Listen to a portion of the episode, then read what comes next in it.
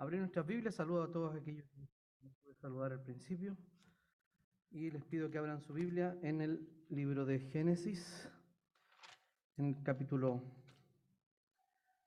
24, perdón, 28. Y vamos a dar lectura de los versículos 10 al 22. Dice así la palabra del Señor. Jacob salió de Berseba y se fue a Harán. Al llegar a cierto lugar, se quedó allí a pasar la noche, porque el sol ya se había puesto. Tomó una de las piedras de aquel lugar y la puso como cabecera y allí se acostó para dormir. Entonces tuvo un sueño en el que veía una escalera apoyada en la tierra y cuyo extremo tocaba el cielo. Y veía que los ángeles de Dios subían y bajaban por ella. En lo alto de la escalera veía, veía al Señor, que le decía, yo soy el Señor, el Dios de tu padre Abraham, el Dios de Isaac. A ti y a tu descendencia les daré la tierra donde ahora estás acostado. Tu descendencia será como el polvo de la tierra y te, te esparcirás hacia el occidente y el oriente, hacia el norte y el sur. En ti y en tu simiente serán bendecidas todas las familias de la tierra. Date cuenta que yo soy, estoy contigo. Yo te protegeré por donde quiera que vayas y volveré a traerte a esta tierra. No te dejaré ni un momento hasta que haya hecho lo que te, lo que te he dicho. Cuando Jacob despertó de su sueño, dijo, realmente el Señor está en este lugar. Y yo no lo sabía. Sintió miedo y dijo, qué terrible es este lugar. No es otra cosa que la casa de Dios y la puerta del cielo. Por la mañana Jacob se levantó y tomó la piedra que había puesto de cabecera, la levantó como un pilar sobre, perdón, un pilar, y sobre ella derramó aceite. A ese lugar le puso por nombre Betel, aunque en primer, el primer nombre de esa ciudad era Luz. Allí Jacob hizo este voto. Si Dios me acompaña y me protege en este viaje que ahora hago, y me da pan para comer, y ropa para vestirme, y me hace volver en paz a la casa de mi padre, entonces el Señor será mi Dios. Esta piedra que he levantado como pilar Será casa de Dios y de todo lo que me des, apartaré el diezmo para ti. Oremos. Señor, te damos infinitas gracias por tu palabra. Rogamos, Señor, que tú nos hables por medio de ella, que traigas consejo a nuestra vida, Señor, y que podamos eh, no solo entenderla, Señor, sino también corregir nuestra vida y tomar el camino que tú quieres que tomemos, Señor, el camino de tu palabra. Bendice a esta congregación, Señor, limpia mis labios para poder predicar tu palabra. Oramos en el nombre en los méritos de Jesús. Amén. La semana pasada estábamos viendo cómo Jacob, con algunas, eh, con un plan de su mamá, eh, le robó, o corrijamos un poco, se cobró de la primogenitura que su, que su hermano le había vendido. ¿Cierto? Ya vimos que Esaú era, no era la simiente de la mujer, claramente. Lo había demostrado casándose con mujeres eh, eh, cananeas, a las cuales se les había quitado la tierra o se les había desheredado de la tierra y eh, no podía casarse con alguien que era heredero de la tierra. En segundo lugar, vendió su primogenitura. Y en tercer lugar, este, este eh, deseó con todo su corazón matar a su hermano. Con eso se transformaba no en, el, en, el, en, el, en la descendencia de la mujer que venía por eh, Set, sino que se había convertido en el descendiente de Abraham, perdón, de, de Canaán o de Caín, que precisamente quería matar y de hecho lo hizo a su propio hermano. Este mensaje número 14 de esta serie lleva el, lleva el título El sueño de Jacob. Dios confirma su pacto. Veamos cómo está escuchando la Israel, eh, no solo en el momento de su historia, donde está escrita esta, narrativa, vale decir, en el momento que ellos están peregrinando por, la, eh, por el desierto hacia la tierra prometida. Ellos siempre estaban como con el alma en un hilo. ¿Cierto? A ver, tratemos de imaginarnos esto. Usted va manejando en su auto a medianoche, o sea, no a medianoche, en realidad, medianoche para mí, eran las 8 de la noche, más o menos. Desde el acceso sur por Domingo Tocornal. Y eso era un río. Y su auto está a punto de colapsar, porque hay otros ya habían colapsado. Se trata del conductor en realidad, pero bueno. La incertidumbre de quedarse botado allí es tener el alma en un hilo. Imagínense tener el alma en un hilo durante 40 años. Sin saber, sino solo por fe, que Dios iba a cumplir la promesa, de que los iba a sacar de la tierra de Egipto y los iba a llevar a la tierra prometida. Ellos agarraron con todo, acuérdense, ¿cierto? Se llevaron el botín, se llevaron muchas cosas, eh, estuvieron 40 años en el desierto, el Señor los sustentó. Y les está diciendo lo siguiente, miren la situación en la que estaba Jacob, donde él cometió varios pecados, su mamá también, su papá y su hermano, todos pecaron. Pero fíjense en los resultados que trajo. ¿Y cuáles fueron los resultados? Vemos aquí a Jacob arrancando de su casa, arrancando del lugar donde él, el lugar que él amaba. Recuerden que él era muy hogareño. Entonces, imagínense sacar a un hogareño de, es como un, un adolescente que lo sacan del play. Y no, no volvió a jugar play, ese es el punto. Y se fue. Y estuvo mucho tiempo fuera, aproximadamente 20 años estuvo fuera de su casa. Entonces, ¿qué quería el Señor con esto? Le estaba diciendo a Israel que así como estuvo con Jacob, iba a estar con ellos donde quiera que vayan. Y tiene que haber sido muy, significativo también cuando los israelitas estaban en, la, en el eh, destierro en Babilonia. El Señor tampoco los iba a abandonar allí. El propósito que tenía este, esta narrativa de parte de Moisés era consolar a Israel con la promesa del Señor de que estará con ellos donde quiera que vayan.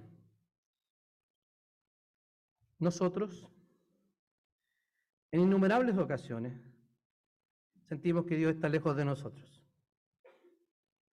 Seamos sinceros, y no es pecado tener ese sentimiento.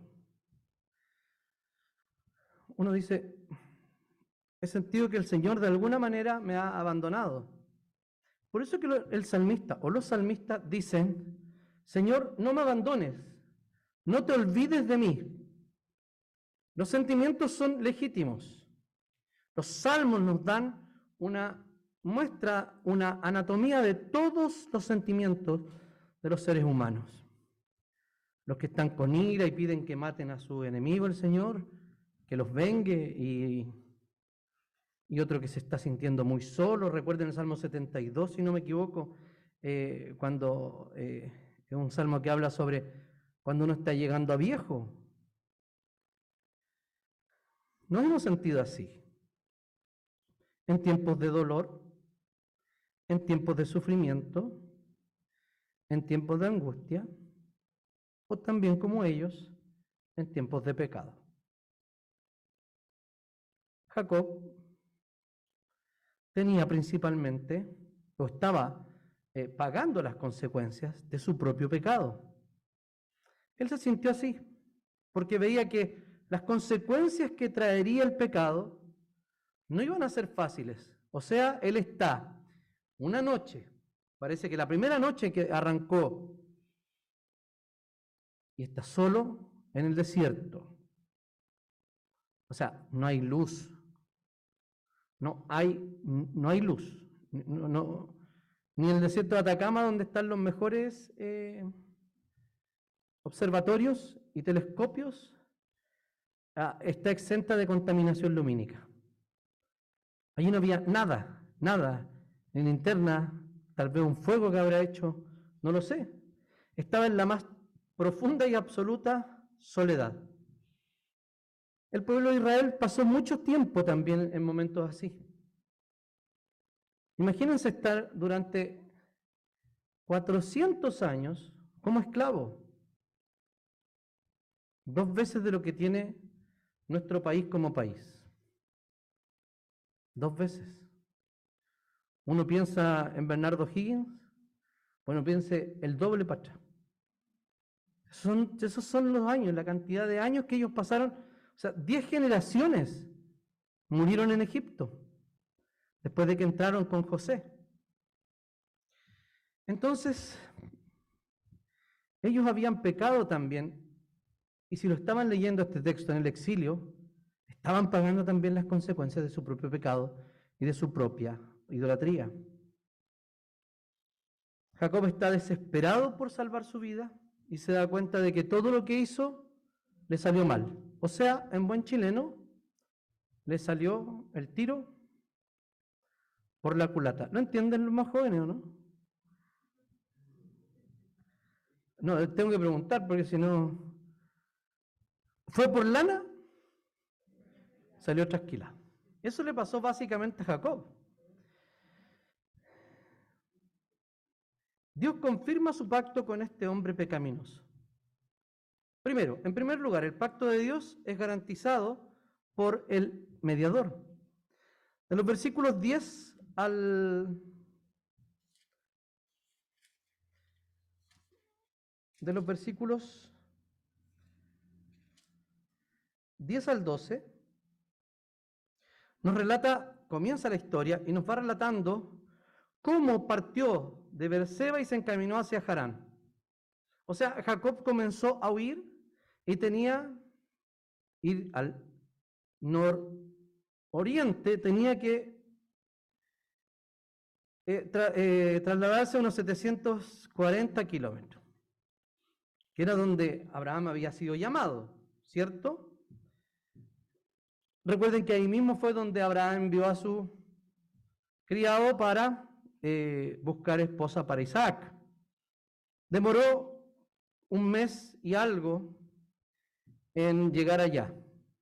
No debe haber sido lo único que vivió Jacob en este viaje, pero esta es la historia más relevante que el autor del Pentateuco, Moisés, quiere destacar.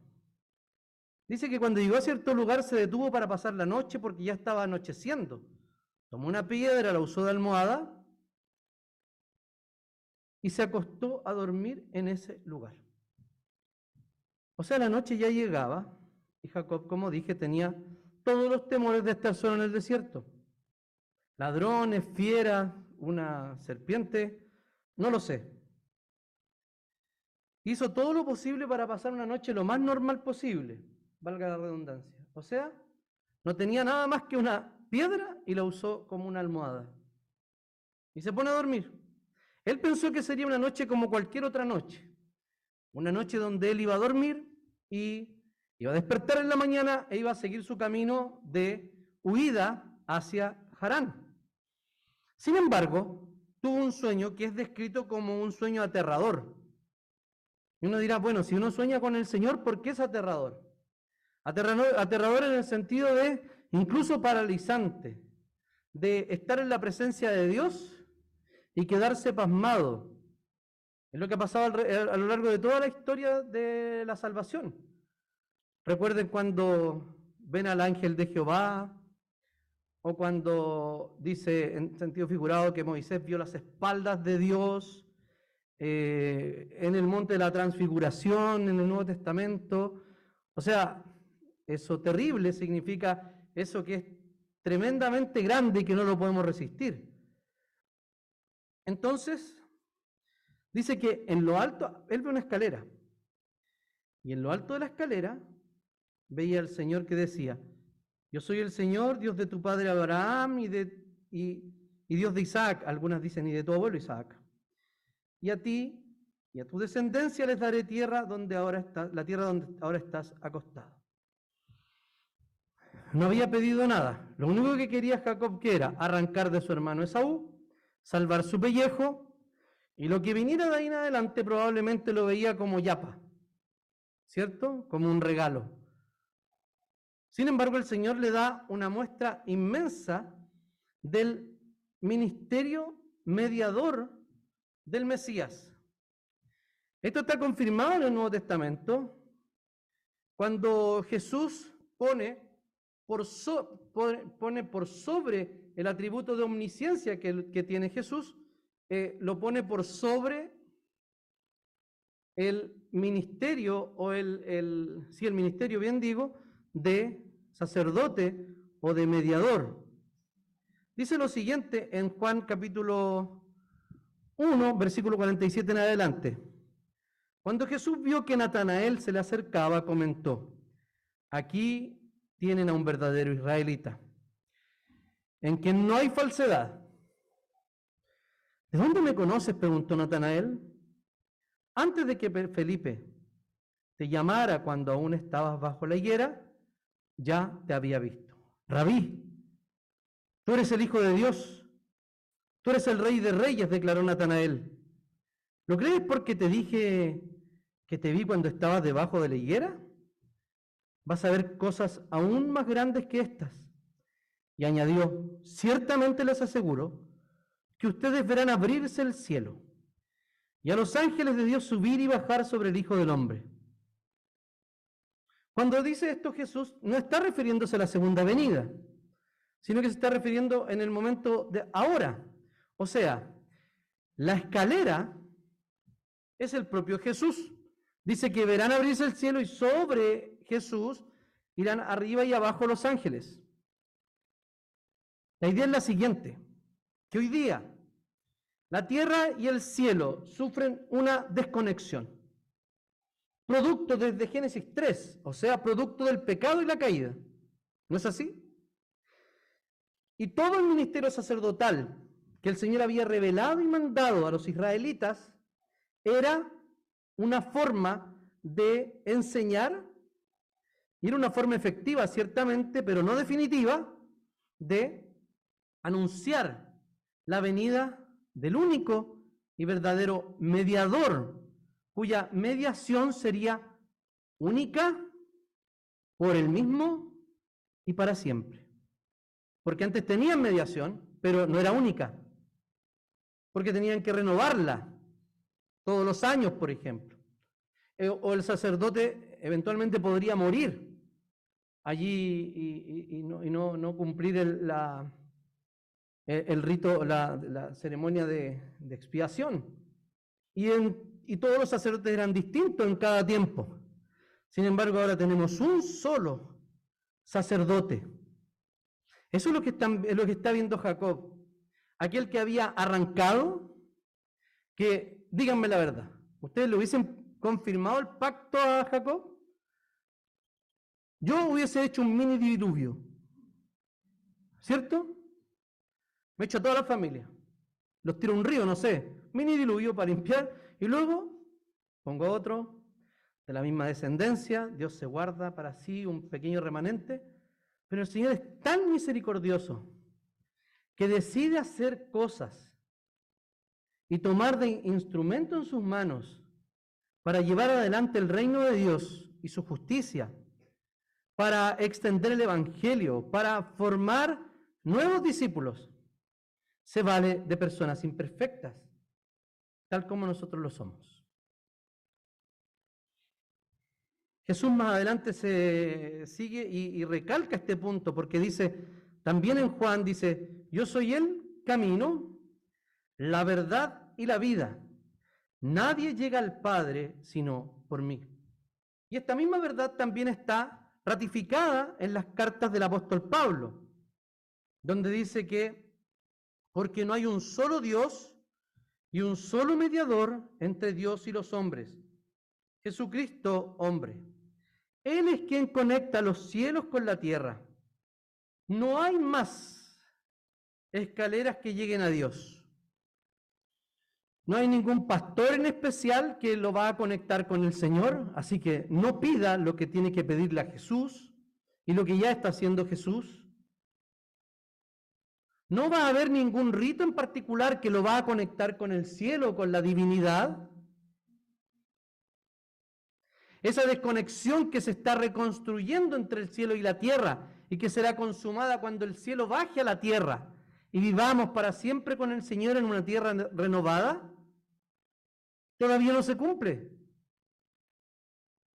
O sea, la única forma de llegar a Dios y de reconciliarnos con el Señor es única y exclusivamente mediante la obra de nuestro Señor Jesucristo. No hay más, no hay ninguna otra escalera, no hay ningún otro camino, no hay ningún otro puente que nos conecte con Dios, sino única y exclusivamente nuestro Señor Jesucristo. En segundo lugar, Dios cumple el pacto con su pueblo. Dios había empeñado su palabra con Abraham. Y cuando el, pacto de los animales partidos, ¿recuerdan? Partieron los animales, estaban descuartizados. En todo esto Abraham se queda dormido. Siempre los que son más cercanos a Dios son los que se duermen, ¿cierto? Los de Jesús, sus discípulos, se durmieron uno, después se durmieron otros, se durmieron todos. Siempre se dormían. Así que si ve a algún hermano durmiendo, no lo deje, perdón, déjelo ahí que puede estar en la presencia del Señor. Entonces le da la, le da, el, le la promesa a Abraham y Jacob debe estar, debe estar asombradísimo porque él dice, yo sé lo que hice. O sea, y por algo me arranqué. O por lo menos creía que su hermano creía que había hecho algo malo. Entonces, de alguna parte tenía algún tipo de remordimiento. Engañó, mintió, arrancó. ¿Y qué quiere Dios con él? Probablemente esperó que Dios no se le apareciera, que Dios tomara otro camino y que tomara otra solución como lo había hecho en otras ocasiones. Y en lugar de maldecir a Jacob, porque la maldición se la llevó la propia Rebeca, ella misma lo dijo, y el que lo dice lo es, le confirma las bendiciones a Jacob. No es un nuevo pacto, no es un pacto con Jacob, es el pacto de Abraham que había ratificado con Jacob, porque le dijo que estaba ratificando lo que le había prometido a su padre, a su abuelo Abraham, a su padre Isaac. Entonces, en el versículo 13 dice que en el sueño el Señor estaba de pie junto a él y le decía, yo soy el Señor, el Dios de tu abuelo Abraham y de tu padre Isaac. Y a ti y a tu, y a tu descendencia les daré la tierra sobre la que estás acostado. No había hecho nada, estaba arrancando, sabía que esa camita que se había hecho era absolutamente temporal, sin embargo el Señor le dice, hey, allí donde estás acostado, arrancando después de haberte portado mal, te voy a dar la tierra en donde estás. Le confirma la promesa que le había hecho a su abuelo. Y le confirma que él, a pesar de sus características y a pesar de su pecado, iba a seguir haciendo la obra por medio de él. Nosotros vemos la, la genealogía de Jesús, hay varios reyes que se portaron súper mal. No es el único. Entonces, Jacob iba saliendo de la tierra que Dios le había prometido a su abuelo, y por eso le renueva primero la posesión de la tierra. Estaba yendo de la tierra, entonces le dice, no, te vas a ir, ok, pero no la vas a perder. Te confirmo que esta tierra va a ser tuya y de tu descendencia. Está recordando todo lo que él ha hecho en favor, no de Jacob, sino de sus antepasados. Y no por Jacob, sino por su pueblo redimido que estaba construyendo mediante esta simiente. Digámoslo bien, Jacob no era lo más importante en esto. Claramente, esta historia y el plan apuntaba a Jesús para salvar al pueblo de Israel que había puesto su esperanza en la promesa, mirando la cruz desde el pasado hacia el futuro. Y veían a Jesús manifestado ¿dónde? En todas las leyes ceremoniales que tenían. Y también para salvar a aquellos que miramos en retrospectiva hacia el pasado la cruz de Cristo. O sea, los creyentes de todas las épocas. Porque, ojo, no, se fueron al infierno todos los del Antiguo Testamento. Los creyentes de todas las épocas conformarían un solo pueblo. Porque ese fue el plan original de Dios. Lo que pasa es que los judíos se, se lo acapararon. Cuando llama a Abraham, ¿qué le dice? Que iba a bendecir a todas las familias de la tierra. Cuando hace pacto con, con Adán y Eva, llenen la tierra y gobiernenla. Son pactos universales. El de Noé le ratifica el pacto con Abraham para que sean fecundos y gobiernen. O sea, el plan del Señor siempre fue, y lo, lo tenemos evidente porque eso es lo que estamos viviendo, que el Señor ha llamado a un pueblo multiétnico. De toda lengua, pueblo y nación. Y es cierto, tenemos nuestras propias características como presbiterianos, algunos nos están visitando por primera vez y tal vez encuentran un poco extraño el culto, o no, o el pastor que tiene unos paréntesis de stand-up, eh, y les parece muy raro, yo me controlo por si acaso, podría decir muchas cosas más. Eh, entonces, volviendo al, texto mismo, eh, el Señor había comprometido su palabra y le ratifica, tu descendencia será tan numerosa como el polvo de la tierra y te extenderás para todos lados y todas las familias de la tierra serán bendecidas por medio de ti y de tu descendencia. O sea, le concede las promesas con Abraham. Y además, la gracia de Dios será para todo este pueblo y por vía de este vil manipulador y usurpador aprovechador que era Jacob. Todas las familias de la tierra. Luego vemos que Pablo nos explica más adelante en Gálatas que cuando estaba hablando de la descendencia se estaba refiriendo a Jesucristo mismo, en singular. Dice, porque no te estoy hablando, no, no hablo de simientes, sino de la simiente. Y le promete, seguramente allí no había arena, había tierra. A, Abraham le mostró los cielos, le mostró la arena del mar, etc. Solo para graficar lo numeroso que sería el pueblo de Dios. Y como dije, los israelitas no entendieron, de hecho fracasaron, y el Señor, al enviar a su Hijo, no solo viene y muere por nuestros pecados, que claramente es así, sino que muere por nuestros pecados y producto de esa muerte y resurrección, reúne para sí nuevamente a Israel, ya no con los doce padres tribales de las doce tribus, sino con doce apóstoles. Y doce apóstoles judíos.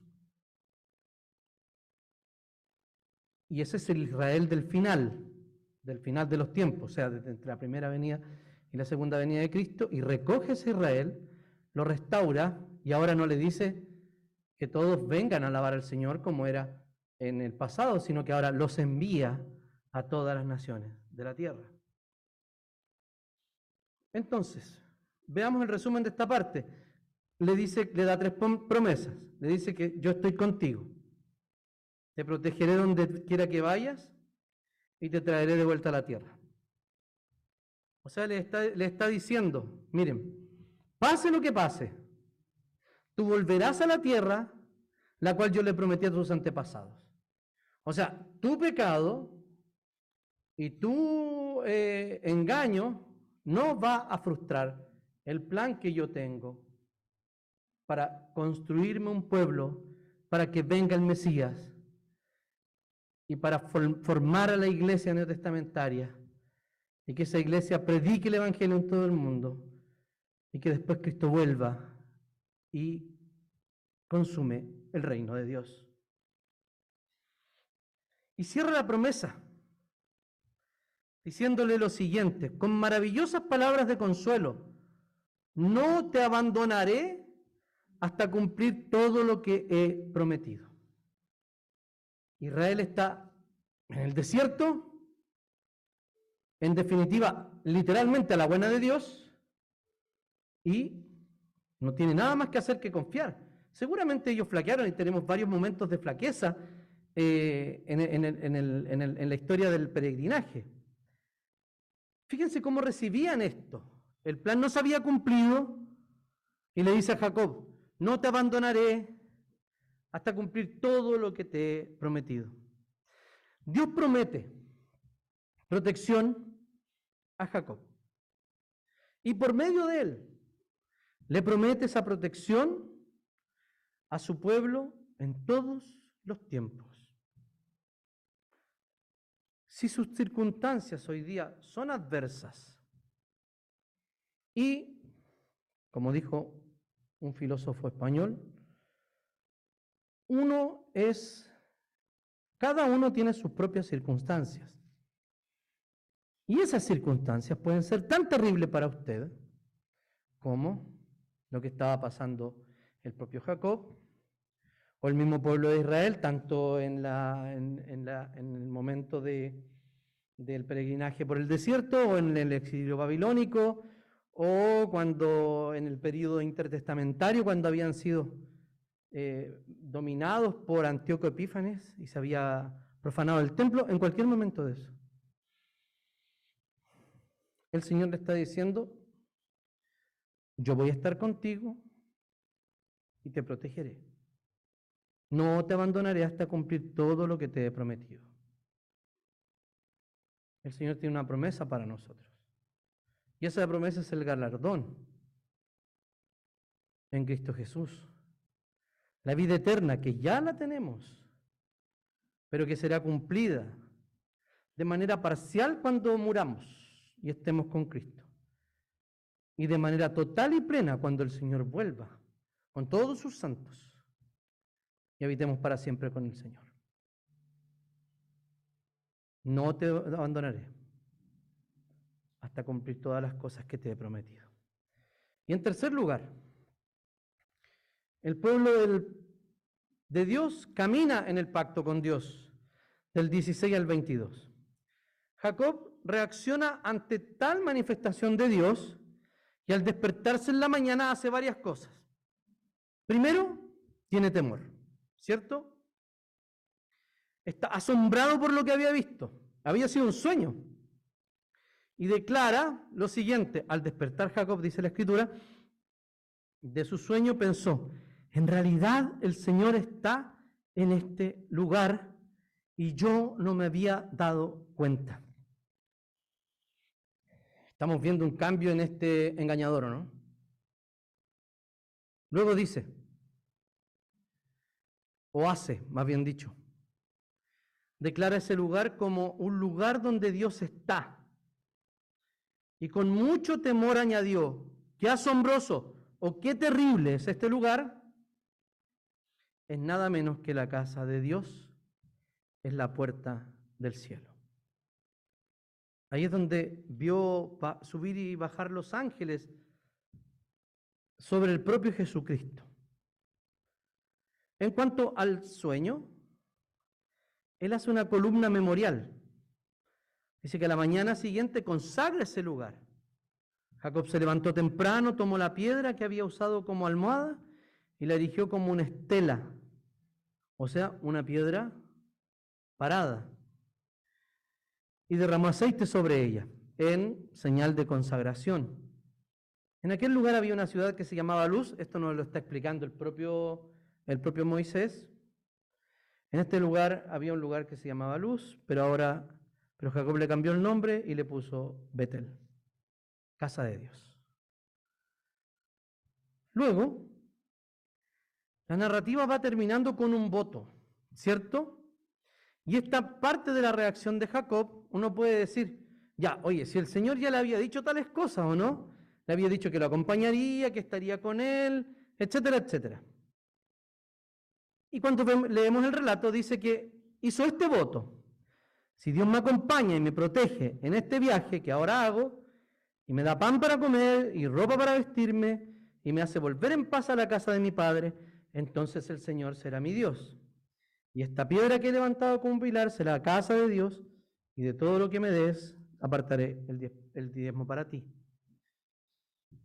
Uno tiende a pensar esto, ¿cierto? Uno tiende a pensar de que, bueno, ya, te prometió, ahora ¿qué quiere? Quiere una garantía. Oye, ya, si, si pasa esto, esto y esto, yo te voy a servir y voy a ser tu siervo.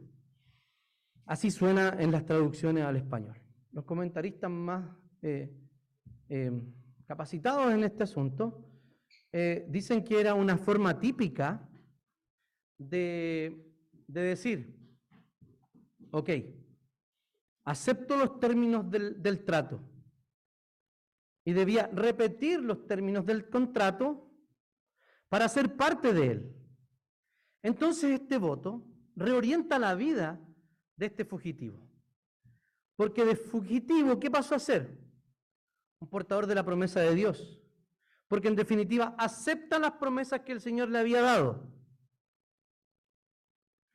Fue tal el cambio que un lugar pedregoso y en el desierto se convierte en la casa del Señor, en un santuario para el Señor.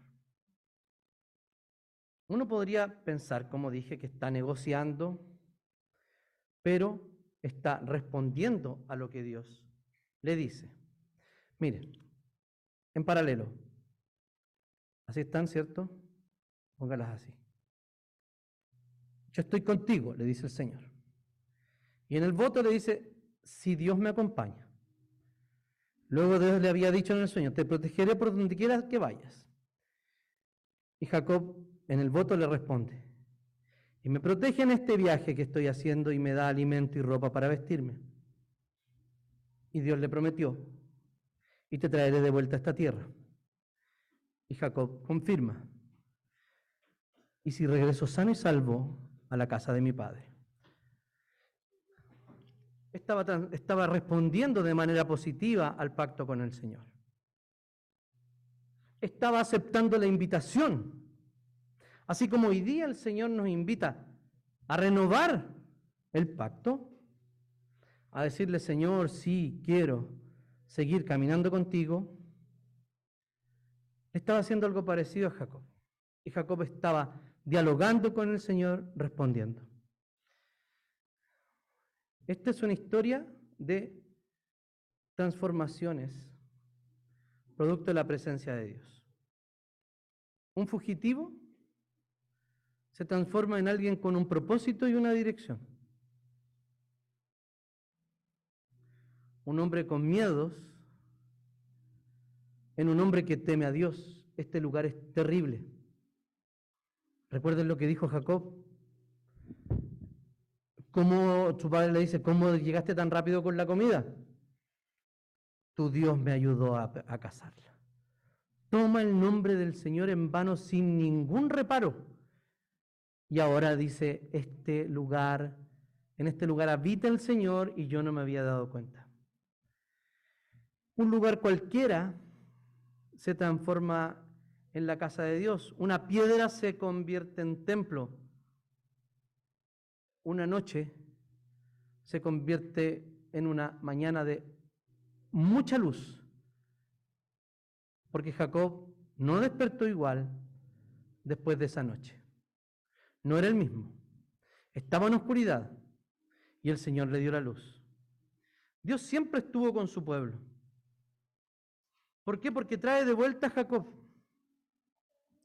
Podemos ver en el 31 de Génesis, Entonces el Señor le dijo a Jacob, vuélvete a la tierra de tus padres, donde están tus parientes, y yo estaré contigo. O sea, lo protege en Egipto, le da estabilidad y le dice en el 46, yo te acompañaré a Egipto y yo mismo haré que vuelvas. Además, cuando mueras, será José quien, te cierre los ojos. No siguió siendo el padre, el padre modelo. Repitió los malos hábitos de sus papás, ¿recuerdan? ¿De quién era el favorito de Jacob? José. José era el favorito de Jacob. Sin embargo, el Señor le promete que lo va a acompañar cuando va a Egipto. En la historia son 400 años del, del periodo en que ellos están leyendo este, este pasaje. Israel experimenta la protección de Dios. Siempre, miren, la bendición sacerdotal dice lo siguiente, el Señor te bendiga y te guarde. Cuando Israel está temiendo por ser invadida por sus enemigos, Dios le da una señal de compañía y le dice lo siguiente, por eso el Señor mismo les dará una señal. La joven concebirá y dará a luz un hijo y lo llamará Emanuel. ¿Qué significa Emanuel? Dios con nosotros. Esa señal era para ese tiempo de Isaías y se cumplió. Sin embargo, en el Nuevo Testamento vemos que no era el único cumplimiento que tendría, sino que tendría en el futuro un cumplimiento más pleno. Y, el, él, Emanuel, concebido por la doncella o por la Virgen, ¿quién era? El propio Jesucristo. Y solo Él de manera absoluta es Dios con nosotros, porque Él es corporalmente, en Él habita corporalmente toda la plenitud de la deidad. Incluso cuando Dios castiga los pecados de su pueblo, no los desprovee de cuidado y compañía. El mismo Isaías dice así, 41, así que no temas porque estoy contigo, no te angusties porque yo soy tu Dios, te fortaleceré y te ayudaré, te sostendré con mi diestra victoriosa, yendo al eh, cautiverio. Cuando cruces las aguas, yo estaré contigo. Cuando cruces los ríos, no te cubrirán las aguas. Cuando camines por fuego, no te quemarás ni las brasas, ni te abrazarán las llamas. La promesa del Señor de estar con su pueblo se cumple de manera sublime, total y absoluta en la persona de Jesucristo. Yo estaré con ustedes y no los voy a abandonar. Fíjense, tanto en el nacimiento de Jesús como en su ministerio y también en la misión en la cual hace participar a su iglesia. Y dice lo siguiente eh, en el libro de Mateo. Todo esto sucedió para que se cumpliera lo que el Señor había dicho por medio del profeta, está hablando de Isaías. La Virgen concebirá y dará a luz un hijo y lo llamará Emanuel, que significa Dios con nosotros.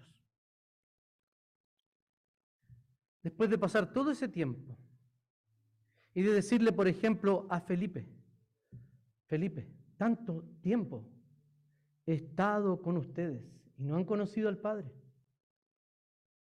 El que me ha visto a mí ha visto al Padre, porque es la imagen corporal de la deidad, de Dios mismo, Jesucristo. Eso se lo dijo la noche antes de que lo, crucificaran. O sea, no era un neófito Felipe, pero no habían entendido nada todavía. Y cuando ya entienden, y fueron citados a un monte, el Señor aparece y les da la gran comisión. En Mateo 28. Dice que algunos creían y otros dudaban. Pero a todos les dijo, toda potestad, todo poder me es dado en el cielo y en la tierra. Por lo tanto, mientras vayan Hagan discípulos de todas las naciones, bautizándolos en el nombre del Padre, del Hijo y del Espíritu Santo, y enseñándoles todas las cosas que yo les he mandado. ¿Y cómo culmina la gran comisión? Y les aseguro que estaré con ustedes siempre hasta el fin del mundo.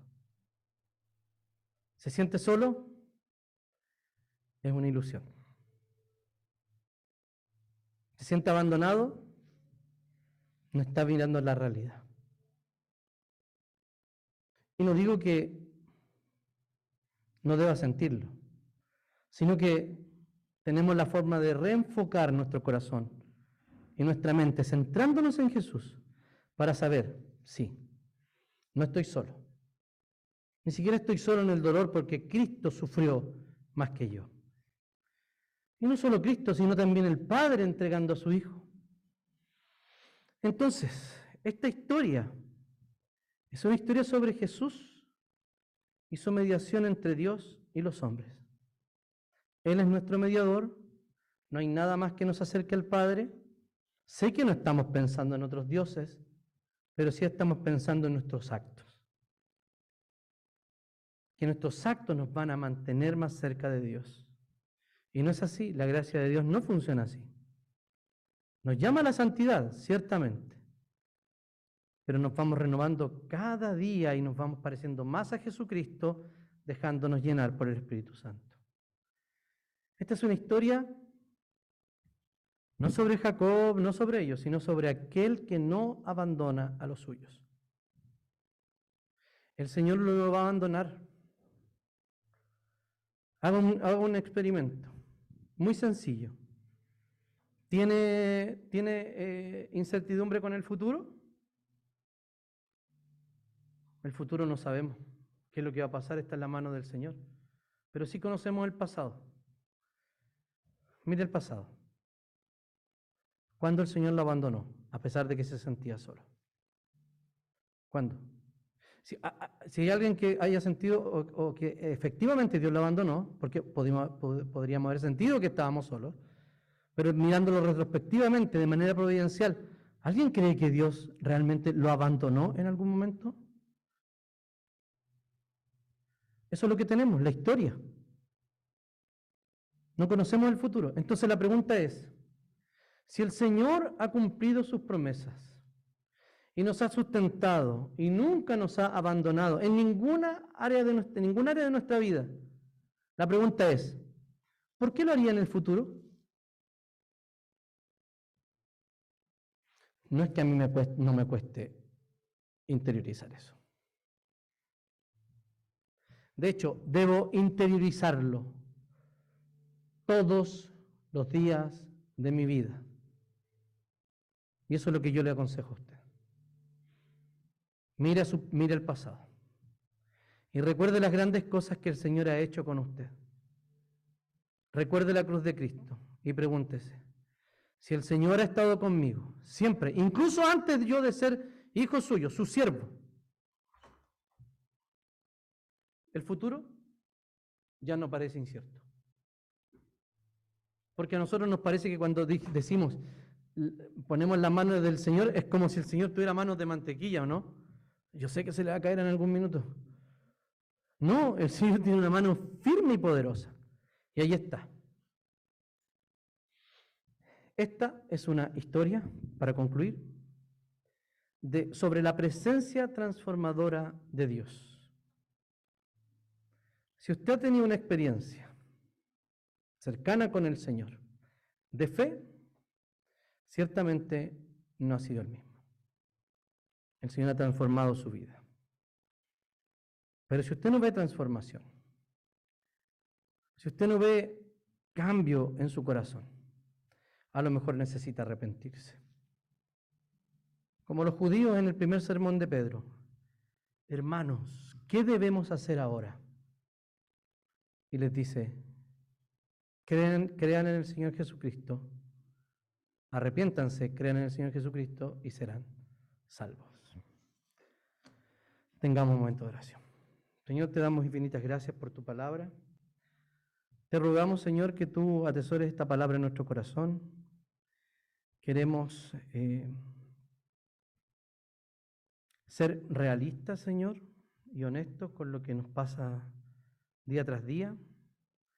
Que estamos, Señor, con temor que estamos con incertidumbre, Señor, sobre el futuro y sobre múltiples